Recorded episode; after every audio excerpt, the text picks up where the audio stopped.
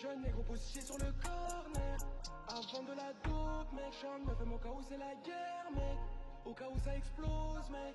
Jamais rien fait pour le checks, mec. Rien fait pour le checks, mec. Jeune négro positionné sur le corner.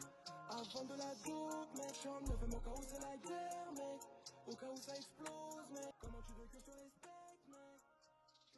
Ce podcast est le fruit d'une collaboration entre l'association CLT et les étudiants de licence 3 de sciences de l'éducation de l'Université de Nanterre. Il est réalisé avec le soutien du FIPD, de la Cité éducative de Corbeil-Essonne et du projet TriSpace. Jeune négro positionné sur le corner. Avant de la dope, mec. J'en me fais mon cas où c'est la guerre, mec. Au cas où ça explose, mec. N'ont jamais rien fait pour le checks, mec. Bienvenue, cher auditoire, à la découverte d'une mini audio-série passionnante, pleine de rebondissements et porteuse d'un message fort. Nous sommes dans une petite banlieue francilienne située au nord-est de Paris. C'est dans l'un de ces quartiers, nommé Chaubert, que vit la famille Benarbia. Kader et Aïcha sont les parents de deux enfants. Bilal, l'aîné âgé de 19 ans, et Inès, la benjamine âgée de 16 ans. Cela fait maintenant deux mois que Kader et Aïcha ont divorcé. Les femmes de la famille, Aïcha et Inès, entretiennent une relation très tendue avec le père de famille Kader. En effet, Kader est de nature autoritaire. Ainsi, Bilal est le seul à rester en contact avec lui. Après deux mois d'attente, il vient tout juste d'avoir des nouvelles. Il s'apprête à lui rendre visite dans un café afin de discuter et d'essayer de rattraper le temps perdu. Allô Ouais, c'est quoi le nom du café que tu m'as dit déjà? Parce que je viens de sortir là, je suis en route. C'est chez Mourad, le café à côté du tram, là, à côté de la station. Comment elle s'appelle déjà la station? Tu vois, à Pierre de Rotin ou je sais pas quoi là. Ah, Pierre de Courbetin? Ouais, c'est ça. Vas-y, dépêche-toi, mon fils. Je suis dû arriver, je t'attends, moi. Vas-y, à tout de suite. C'est au bout de 20 minutes que Bilal parvient à trouver le lieu de rendez-vous. Il aperçoit immédiatement son père et le rejoint dans un coin assez isolé. Ah, mon fils, mon fils, mon fils, ah, Waldi, qu'est-ce que t'es beau. J'avais oublié à quel point tu étais aussi costaud. T'exagères, papa, ça fait à peine deux mois. Crois-moi, mon garçon, t'as bien changé. T'es un homme maintenant. Un vrai. Merci, papa, c'est gentil. Et toi, alors, qu'est-ce que tu veux Moi, ça va, bon, tu sais, je suis un peu fatigué avec le déménagement, tout ça, mais bon, je tiens le coup. Ah, mais oui, d'ailleurs, tu vis où maintenant? J'ai trouvé un appartement pas loin d'ici, un F3. C'est pas assez grand pour t'accueillir, toi et ta sœur, mais bon. D'ailleurs, qu'est-ce qu'elle devient ta sœur? Elle m'appelle jamais celle-là. Oh, j'ai lâché l'affaire avec elle. Je lui ai dit plein de fois de t'appeler pour qu'elle prenne tes nouvelles, mais elle était tue. Ah, ça m'étonne pas d'elle. De toute façon, elle en a rien à foutre de son vieux père. Heureusement, toi, t'es pas loin de moi, mon fils. D'ailleurs, Wildy, écoute-moi bien. Ta sœur, lui fais pas confiance.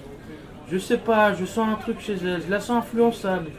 Si ça continue, je vais la retrouver en train de faire le trottoir dans quelques années. Ah oui, papa. Bah oui, tu sais bien les femmes, faut les dresser mon fils. Surveille-la bien. Il faut bien regarder comment elle s'habille, bien regarder avec qui elle traîne. Méfie-toi d'elle. C'est toi l'homme de la maison maintenant. Bah oui, t'as raison, maintenant que t'es plus là. Eh oui, t'as toujours été le plus intelligent de la maison, le plus vigilant. T'es pas comme ta mère, cette grosse loque. Elle passe son temps à se goinfrer, à dormir. Lorsqu'elle rentre du travail, elle fait que ça. Ah, mais c'est pas une mère pour moi ça. Elle dit qu'elle est fatiguée à force de nettoyer les taches d'escalier et des immeubles. Et alors, tu crois que le ménage c'est quoi? C'est rien du tout. Moi, je connais des dames, elles font le ménage, elles éduquent leurs enfants bien comme il faut. Et puis, elles écoutent leur mari aussi. Oui, papa, je suis complètement d'accord avec toi. J'utiliserai tous les moyens possibles pour changer ça. Écoute, c'est simple, faut que tu leur montres que c'est toi l'homme. Ça veut tout dire. On doit t'obéir à doigt et à l'œil. Et si elle n'est pas contente ou si elle se rebelle, tu lui fais voir de toutes les couleurs jusqu'à ce qu'elle soit dressée bien comme il faut. Tu as des mains? N'hésite pas à t'en servir. Sinon, ça veut dire que t'es pas un homme, que t'es qu'un faible, un feignant comme ta mère. T'inquiète pas, compte sur moi, papa. Après cet échange, Bilal s'apprête à rentrer chez lui. C'est alors qu'il se livre à un monologue intérieur.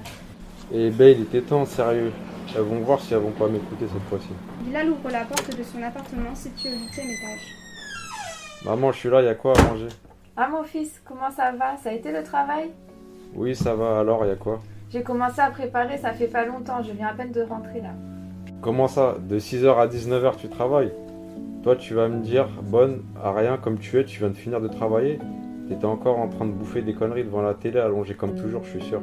Faut bien vivre Bilal, calme-toi. Qu'est-ce qui t'arrive? Pourquoi es-tu énervé comme ça d'un coup? Bref, mais si t'avais fait des études toi aussi, est-ce que t'aurais bien appris le français? Tu t'en serais pas là. Regarde toi, t'es tout le temps malade et fatigué, c'est pas une vie ça. Et regarde ta fille, elle fait quoi de ses journées à, à part traîner dehors? T'as même pas le temps d'éduquer ta fille quand même, faut le faire. Ah, je fais ce que je peux et tu sais qu'Inès, elle est pas méchante, elle grandit, c'est normal. Ouais, y a des limites. Bref, t'as fait quoi à manger? J'ai fait de la soupe et des brochettes de poulet. Ouais, mais on n'est pas à la cantine là, sérieux, c'est pas parce que t'es au régime avec ton diabète que je dois manger de la bouffe dégueulasse. hein. Passe ta carte, je vais me commander un truc. Ah bon, je croyais que t'aimais le poulet, moi. C'est alors qu'Inès sort de sa chambre. Ça sent bon, maman. C'est bientôt prêt parce que je dois sortir. Ah d'ailleurs, salut Bilal. Ça a été le travail? Oui, ma chérie, dans 5 minutes. Hé hé, ma chérie, non mais ça va pas toi. T'es là, tu, tu te prends pour qui? Depuis quand tu sors la nuit, ça va pas ou quoi? Non mais déjà, il fait encore jour euh, et je n'en ai pas pour longtemps. Et t'as vu ta tenue, mon dieu, c'est quoi ce collant là? T'as pas honte? Tu cherches à plaire à qui là? Mais personne, c'est juste que, enfin, c'est un slim, c'est tout.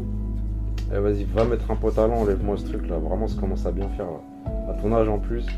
Attends, reviens ici, t'as mis quoi sur tes lèvres en plus là? T'es vraiment une fille pas bien toi. hein. Mais je t'interdis de dire ça. Maman, dis quelque chose. Elle a rien à dire, je suis ton grand frère, tu m'écoutes et point barre, c'est tout. Inès se précipite immédiatement dans sa chambre. Ma fille, viens manger. J'ai pas faim. Inès est en effet très attristée. Non seulement elle s'est faite insulter violemment par son frère, et elle s'apprête également à annoncer à son petit ami Sekou qu'elle ne pourra pas le rejoindre. Elle l'appelle immédiatement.